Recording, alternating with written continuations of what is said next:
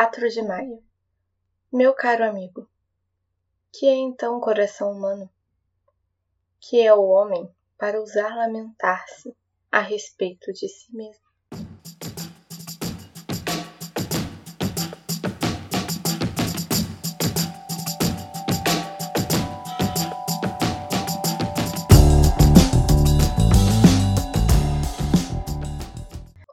Seja muito bem-vindo ao terceiríssimo episódio do Lu em Letras, o podcast literário para quem ama refletir e sentir literatura no mundo da lua. Meu nome é Larissa Dur e hoje, noite de lua cheia, abrimos o tema Primeiro Amor e Suicídio com uma breve análise de Os Sofrimentos do Jovem Werther.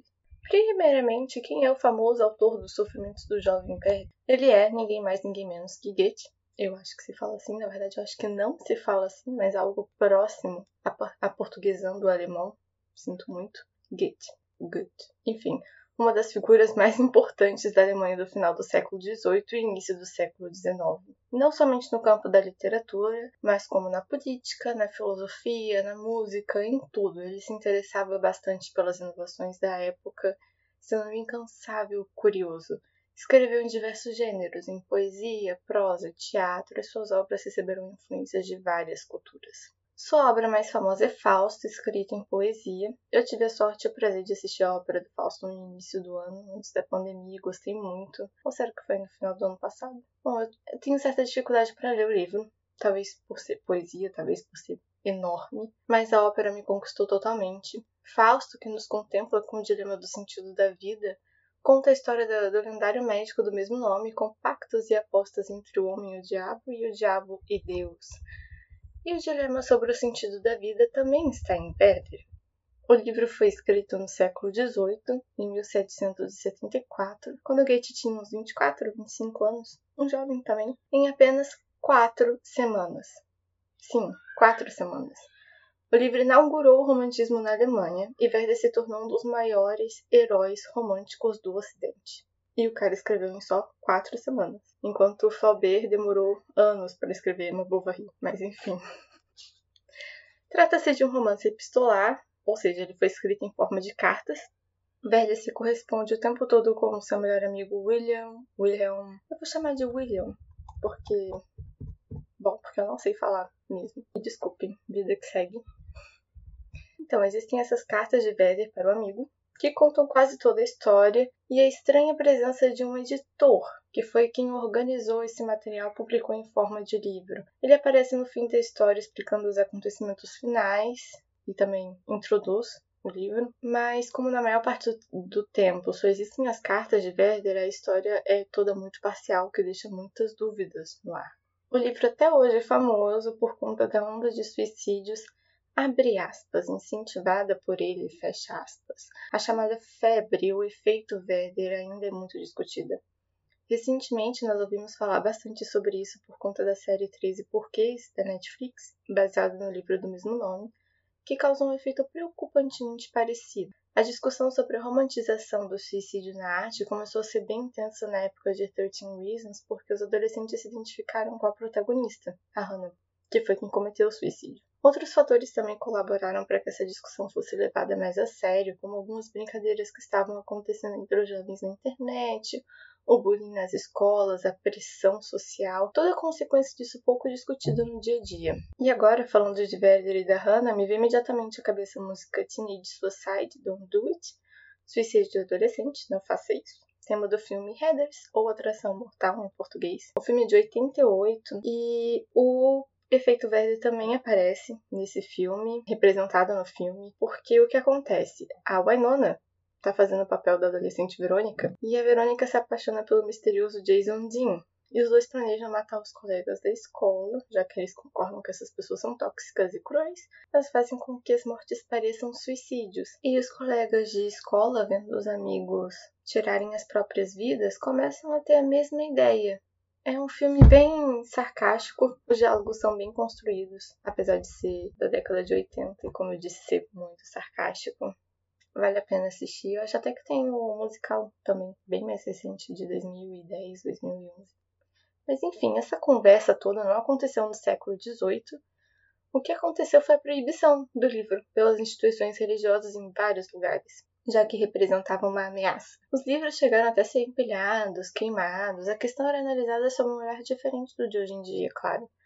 Na época, os jovens se identificavam tanto com os sofrimentos de Werder que vestiam as roupas que ele usava no livro um conjuntinho amarelo e azul. E os rapazes, além de vestirem essas roupas, tiravam suas vidas usando o mesmo método de Werder. Contudo, não se tem tanta certeza sobre o tamanho e veracidade dessa história. A gente não sabe realmente se essa onda aconteceu por causa do livro ou se foi vinculada à obra por outros motivos. Quantos realmente foram, a gente não sabe. Mas é fato que o efeito ganhou o nome do livro porque ficou muito famoso. E sabemos sem sombra de dúvida que a relação entre amor e suicídio ficou bem famosa, literariamente falando, durante o romantismo. Não que fosse novidade, né? Nas tragédias gregas isso já acontecia bastante. O sofrimento, a agonia, o assassinato, o suicídio. Nos teatros e em outros livros também, Shakespeare escreveu Romeu e Julieta bem antes do Vai aparecer. E vemos ainda outros personagens passando por agonias parecidas no realismo, com uma pegada diferente, mas que também acabavam por tirar a própria vida. O que chama atenção no Werder é a perigosa explicação dele para fazer isso. É a idealização do ato. E o leitor cria um laço muito forte com o protagonista enquanto lê, ainda que não concorde com ele, justamente por ser uma narrativa psicológica, a gente vai ficando cada vez mais íntimo do Verbe, sabe? Porque enquanto a gente lê, a gente acompanha a evolução da depressão dele. E isso faz a gente pensar também nesses sofrimentos. E pensar nos nossos sofrimentos. Eu mesma me lembrei de momentos bem difíceis para mim enquanto eu lia. Eu demorei muitos anos para ler o livro. Tenho ele guardado há muito tempo e eu só decidi ler agora, em 2020, porque achava que estava tranquilo e realmente estava bem tranquilo. Mas eu achei o livro muito profundo, muito delicado. Ele fala de várias coisas que eu, eu acho que são muito importantes de refletir, faz a gente parar para refletir sobre várias coisas. Mas lá depois da metade, começa a ficar um pouco pessimista. Um pouco não, fica bem pessimista depois da metade. Então, se você é sensível aos temas abordados, espera mais um pouquinho para ler sem pressa. E vamos de história? Tudo começa quando Werder, que deve ter entre uns 17 e 20 e poucos anos, um rapaz, precisa viajar para resolver alguns assuntos acerca de uma herança. Nós não sabemos de quem é essa herança e nem exatamente onde é esse lugar para onde ele vai, mas a gente sabe que fica numa região afastada no interior da Alemanha. Ele passa a morar ali por algum tempo e aos poucos vai conhecendo as pessoas da vila, admirando a paisagem, lendo Homero, tentando desenhar. Aliás, o Werder ele é um artista. E do início ao fim do livro ele vai ter muita dificuldade para encontrar motivação para fazer os seus desenhos, pois acha que falta inspiração. E isso incomoda bastante. Enfim, ele vai tendo essa vida assim, mais tranquilo até conhecer a Carlota, ou Charlotte, depende da tradução. No meu é Carlota. Ele se apaixona à primeira vista por essa moça durante uma festa. Parece familiar um jovem se apaixonando por outro em um baile. Muito familiar, né? Carlota é uma mulher bonita, nova, alegre, carinhosa, cheia de qualidades, segundo Werder, quem é quem está narrando. Né? No início, ele não vê problema algum em ser amigo dela, mesmo que esteja apaixonado e mesmo que saiba, porque ele sabe disso desde o princípio, que ela está noiva de um tal de Alberto. Mas eles ficam cada vez mais próximos e Werder fica cada vez mais deslumbrado com a Carlota. Ele a visita todos os dias, se envolve com a família dela, fica obcecado por ela, até o noivo voltar para a cidade. Aí o Werder se decepciona um pouco porque o Alberto, noivo da Carlota, é um cara muito legal. E a partir daqui se desenvolve uma grande amizade entre os dois, na verdade entre os três, porque o Werder, o Alberto e a Carlota saem juntos algumas vezes, algumas não, várias vezes, eles passam bastante tempo juntos. É, pensando assim, talvez o Werder e o Alberto, eles não eles tivessem só uma coisa em comum, um interesse em comum, que é a Carlota. Não era uma amizade muito pura, né? Em dado momento, o Werder se sente muito triste e culpado pela situação porque ele está envolvido demais não quer ser motivo de discórdia do casal, ao mesmo tempo que também não quer ser despistado pela Carlota, decide começar a trabalhar em outro lugar. Mas assim, ele odeia trabalhar, odeia. E a ideia acaba dando meio errado. Ele pede exoneração desse cargo em uma cidade que eu não sei qual é, ele não fala, se eu não me engano, ele não fala. Mas enquanto ele tá nesse outro lugar, ele também conhece uma moça por quem se interessa, só que ela não é tão perfeita quanto a Carlota, então ele não fica com ela. Simples assim. Novamente, ele tá muito triste, muito decepcionado e decide passar uma temporada com o príncipe. Sim, ele é amigo do príncipe. O Werder é muito rico. Mas depois de certo tempo ele também não acha a amizade e o estilo de vida do príncipe tão agradável e volta para a vila do início da história. Na verdade, ele quer reencontrar Carlota. Mas quando o Werder volta, a Carlota já está casada. E ele não para de fazer as visitas diárias que ele acha que são incentivadas por ela. O desejo dele é muito maior que na primeira parte, ele está muito mais apaixonado e ele acha que a situação toda sobre ela ser comprometida é muito mais insuportável. Ele fica visivelmente deprimido, sua antiga visão de mundo começa a se mostrar falha e isso deixa cada vez mais pessimista vira fã de uma obra extremamente dramática, ele fica obcecado por esse livro, ele fica o tempo inteiro lendo esse livro. Aliás, ele fica obcecado por tudo que é muito dramático, muito pessimista. Qualquer história dramática e pessimista, o Werder está ali obcecado por ela. E também percebe que o Alberto, que era seu amigo, já não aprecia tanto a sua companhia como antes também puder. O cara fica visitando a esposa dele, tentando roubar uns beijos, e é claro que uma hora isso ia dar errado. Enfim, o sofrimento se torna tão insuportável que Beda decide tirar a própria vida com um tiro acima do olho esquerdo. Algumas coisas me chamaram muita atenção durante a leitura, mais do que outras coisas. Eu li o livro só uma vez e marquei o livro inteiro, mas essas coisas foram as que me chamaram mais atenção, essas partes específicas, esses acontecimentos. O primeiro deles é a conversa sobre o suicídio com Alberto, que para mim é o grande marco da história. Verde sempre deixou uma palavra ou outra solta, de vez em quando, sobre a morte, mas num tom de brincadeira, algo assim meio leviano. A partir dessa conversa específica sobre o suicídio com Alberto, é ladeira abaixo. A partir dali ele mergulha cada vez mais na depressão e as passagens ficam um pouco mais não, elas ficam bem mais, bem mais incisivas, bem mais agressivas. Elas estão ficando cada vez mais agressivas. Eu pensei em ler esse trecho, alguns trechos desse diálogo, mas na verdade eu não vou fazer isso, porque o que acontece nesse diálogo entre os dois é que o Werder ele explica porque o suicídio às vezes é uma coisa boa. Ele é a favor, ele explica porque ele é a favor do suicídio. E eu acho que eu não deveria ler isso. Quem ler o livro, ou quem tem interesse de ler o livro, vai saber quando chegar essa hora. Mas eu não acho que seja uma coisa, de, uma coisa legal de ficar lendo e propagando, não é? Mas o final da carta dele pro William, quando ele faz a, quando ele descreve essa conversa com o Alberto, eu vou ler a última frase dele porque é a base para todos os relacionamentos que dão errado e também os que dão certo no mundo. Ele diz assim: também neste mundo, raramente nós nos compreendemos uns aos outros. Isso diz tudo, não é? Sobre todas as coisas, todos os nossos relacionamentos, sobre a história dele também. Se as pessoas conversassem mais, tentassem compreender mais umas às outras, muitas vidas seriam diferentes, não é? Eu acho essa frase bem interessante no final dessa carta. Essa carta inteira é muito interessante, mas como eu disse, não acho legal propagar o que ele disse. E para mim os dois estão errados, tanto o Werder quanto o Alberto. Quanto a Carlota, a gente não pode ter certeza, a gente não tem certeza sobre os sentimentos dela, se o Werder é correspondido ou não. Mas uma coisa é certa, ele não pode ser concretizado, é um relacionamento impossível, porque ela já está comprometida e é um comprometimento moral. Ela, ela, existe uma circunstância, uma questão moral sobre o casamento com Alberto, em que envolve a morte da mãe dela. Então, a Carlota nunca desistiria desse casamento e ela também gosta do Alberto. Isso faz com que ela seja uma personagem inalcançável. Ela é a personagem feminina, típica das histórias românticas. É a mulher ideal no padrão de mulher da Alemanha do século XVIII.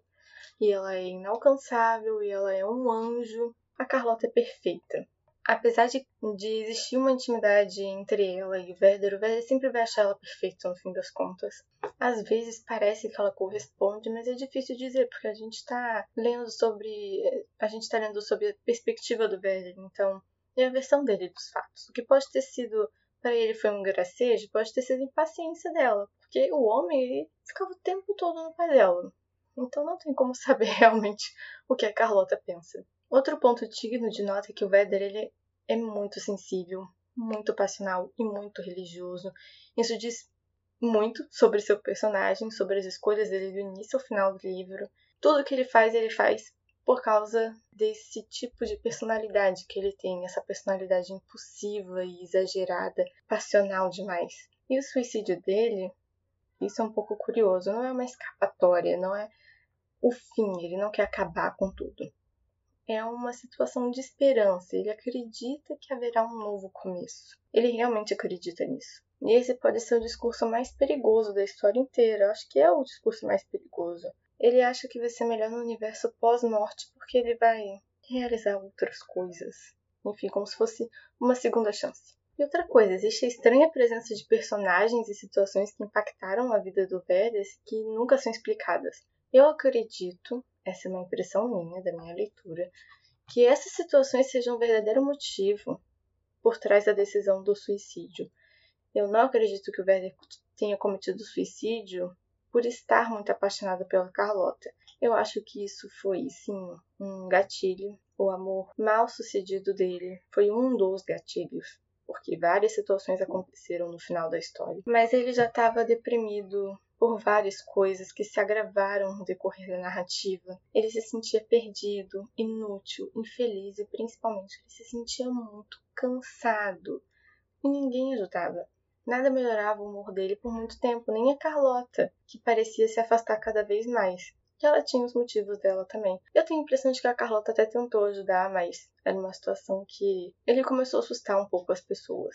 E, bom, apesar dele falar do mal-estar interior dele, que sempre o persegue, e ele fala isso sempre pro amigo dele, William, esse amigo não faz tanto quanto a gente espera que um amigo fizesse, mas como eu disse, é tudo muito parcial, a gente só tem a visão das cartas dele, mas tendo a visão das cartas, parece que William poderia ter feito mais, parece que todo mundo poderia ter feito um pouco mais, poderia ter conversado com ele, ter ajudado um amigo, mas não é, não, não existe essa conscientização, não existe essa conversa sobre a saúde mental dele. As pessoas tentam ajudar de um jeito um pouco agressivo ou tenta se afastar dele.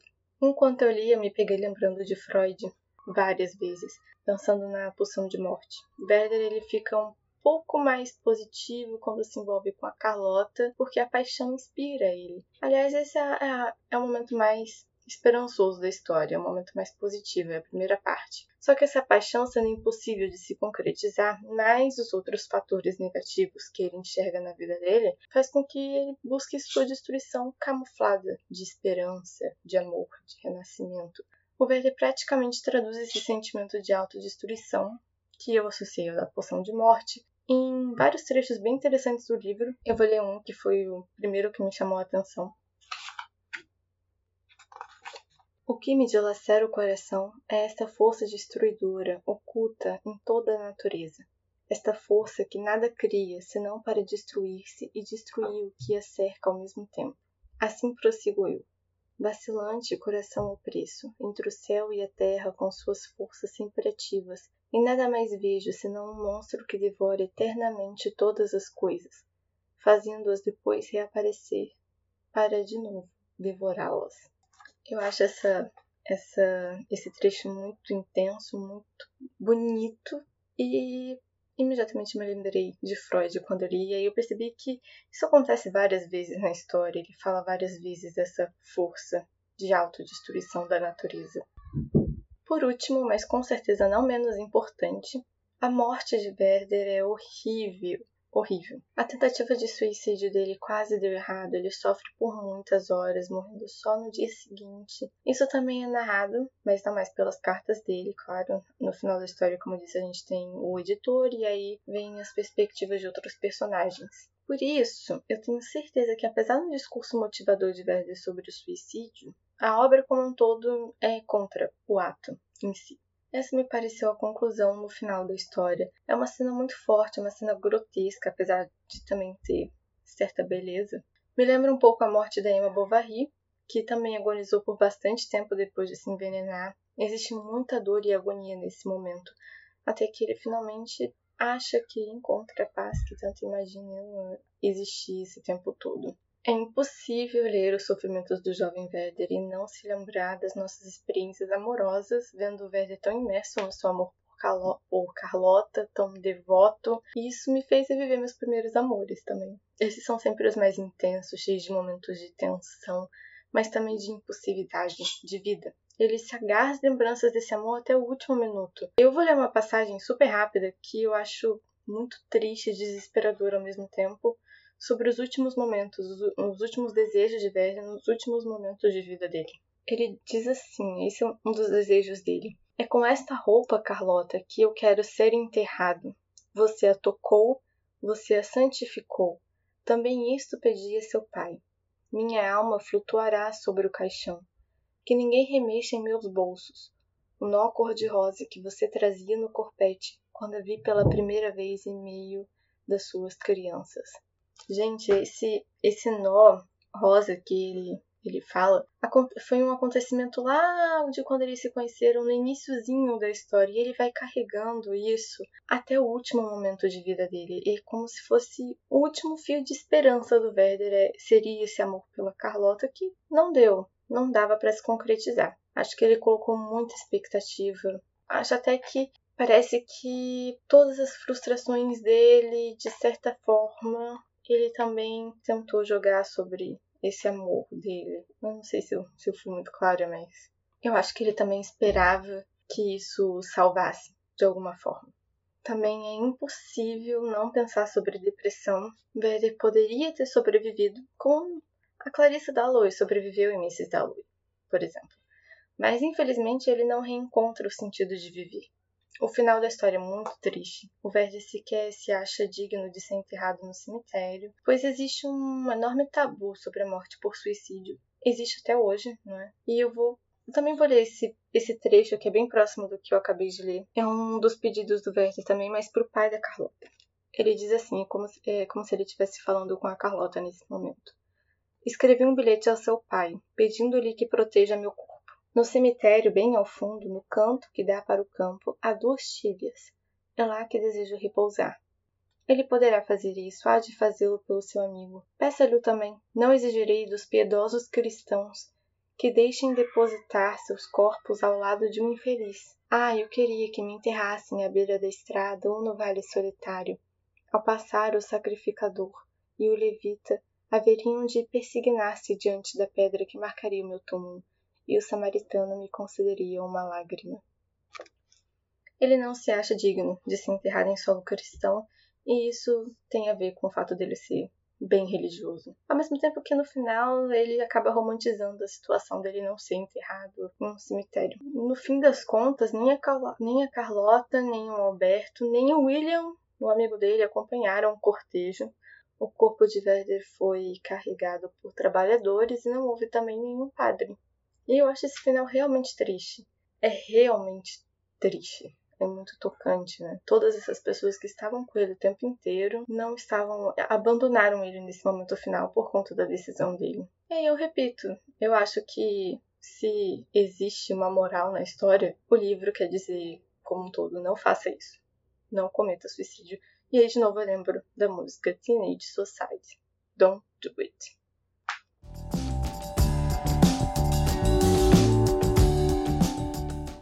Esse foi o episódio de hoje, eu espero que gostem.